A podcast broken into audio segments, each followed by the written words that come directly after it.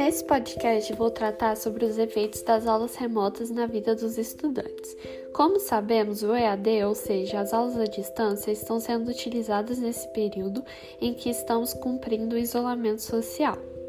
O governo determinou essas aulas, mas não assegurou condições e medidas para sua implementação, não levando em consideração a enorme diferença social e econômica que enfrentamos no país.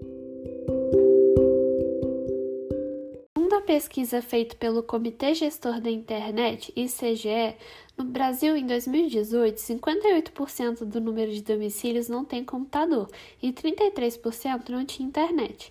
Acredito que em dois anos os dados não tenham uma mudança significante. Vamos então, a partir disso, comparar as situações dos estudantes da rede privada e pública.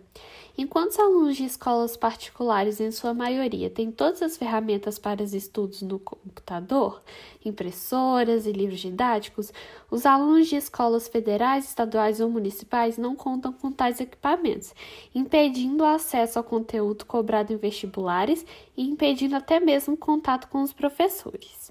Destacar também as condições do ambiente de estudos, onde os alunos com condições financeiras não favoráveis muitas vezes não têm privacidade para estudar, não tem um ambiente calmo e harmonioso, já que muitos desses alunos moram em comunidades onde o número de cômodos da casa é insuficiente para o número de pessoas que ali residem. Isso envolve a propaganda absurda do Exame Nacional do Ensino Médio, onde podemos notar a presença de notebooks de marca, livros didáticos, luminárias, móveis planejados, promovendo condições 100% favoráveis para um estudo de qualidade. Ao colocar a situação da propaganda como uma situação majoritária, o que não é verdade, só mostra como o governo exclui a esfera pública da realidade educacional, não promovendo a inclusão dos mesmos. Infelizmente, o resultado dessa intensificação das desigualdades já existentes só serão vistos nas notas dos vestibulares.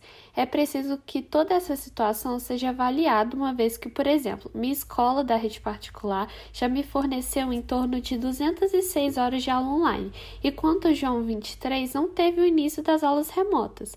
Tal informação nos leva à conclusão de que seria injusta a competição entre as duas esferas para uma vaga na faculdade. Frase que eu achei muito interessante é do Gilmar Soares Ferreira, secretário de Assuntos Educacionais da CNT, Confederação Nacional dos Trabalhadores com a Educação. O ensino à distância só atende aos interesses de iniciativa privada na mercantilização do ensino, da privatização da educação básica, o que infelizmente não deixa de ser verdade na realidade que observamos. Fica aí uma questão para se refletir.